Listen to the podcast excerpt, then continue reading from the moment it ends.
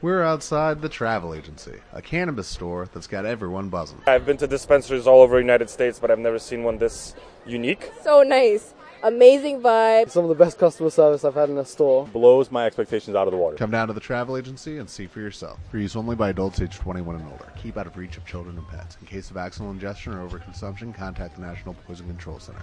Consume responsibly.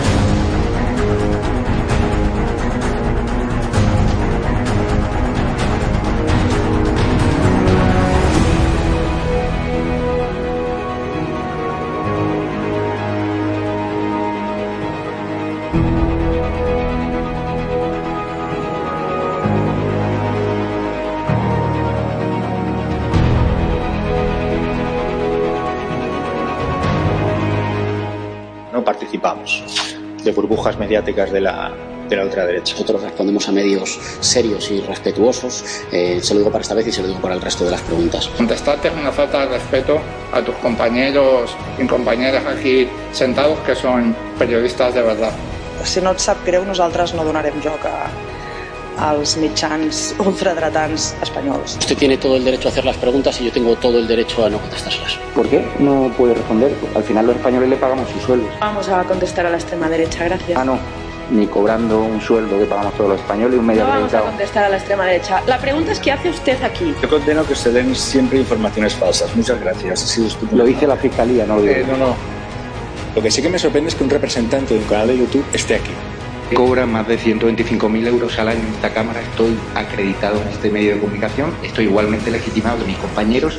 A pesar de que usted prometió que iba a abandonar el Congreso, lo único que se le pide es que, ya que cobra un sueldo público de todos los españoles, conteste a un periodista debidamente acreditado en un tema de reciente actualidad. Muchísimas gracias. No participamos de burbujas mediáticas de la ultraderecha.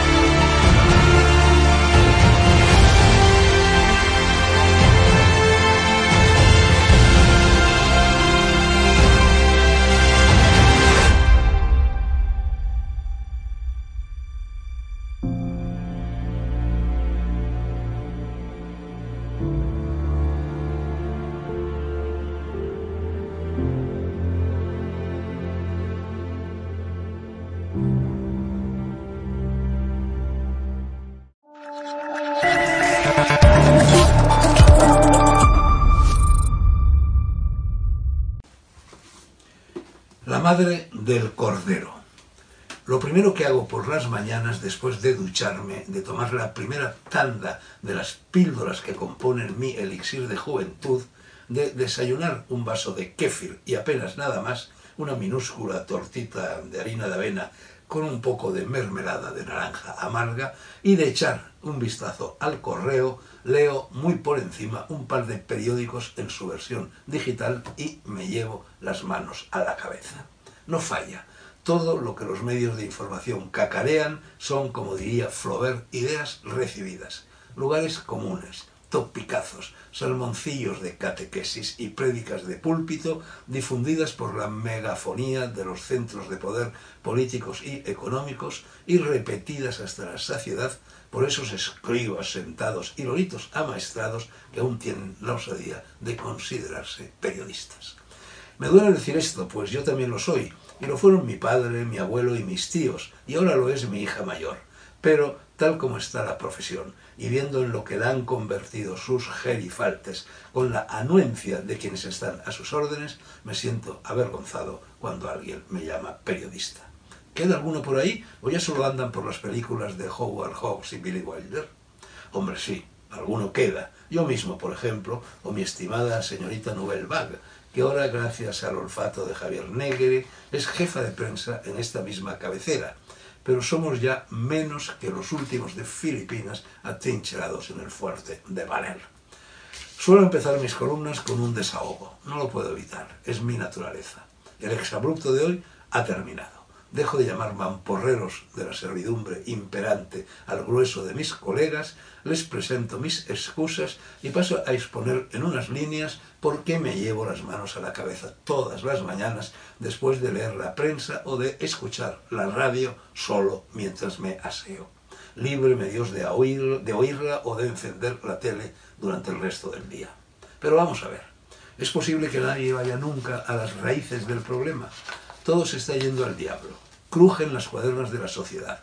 La frivolidad nos anega. La economía hace aguas, digan lo que digan los ministros, por todos sus costados. Pronto volverán las colas del hambre. La luz alcanza costes estratosféricos. La inflación se dispara. La bolsa se viene abajo. Cunde la inmoralidad. La cultura es solo negocio y espectáculo. La literatura rezuma tedio progre. Hay embotellamientos y colas por todas partes. Los cines están vacíos. El gangsterismo se adueña de las calles. Pronto no quedará ni un mal turista que llevarse a la hamburguesa. El Homo sapiens se transforma en Homo stupidus a un smartphone pegado. La pesadumbre generalizada arrecia y nadie se atreve a decir cuál es la madre del cordero de todos los males que nos afligen. Pues voy a atreverme yo, aunque ya lo dijeron los griegos y entre ellos nada menos que Aristóteles. Abran comillas. La experiencia democrática se resume en que el mayor demagogo logra el poder. Cierren las comillas. Jano García, que sí es un periodista de verdad, cita hoy esa frase en El Mundo. El veredicto aristotélico es obvio. La democracia radical, aplicada sin límites ni bridas, termina siempre, siempre, a la larga o a la corta, convertida en oclocracia. ¿No es eso lo que está pasando en España? En España y en otras partes, pero aquí más que en ellas. No es la primera vez que sucede. La madre del cordero a la que antes me referí tiene nombre. Se llama sufragio universal. Dicho queda, recuperemos la cordura.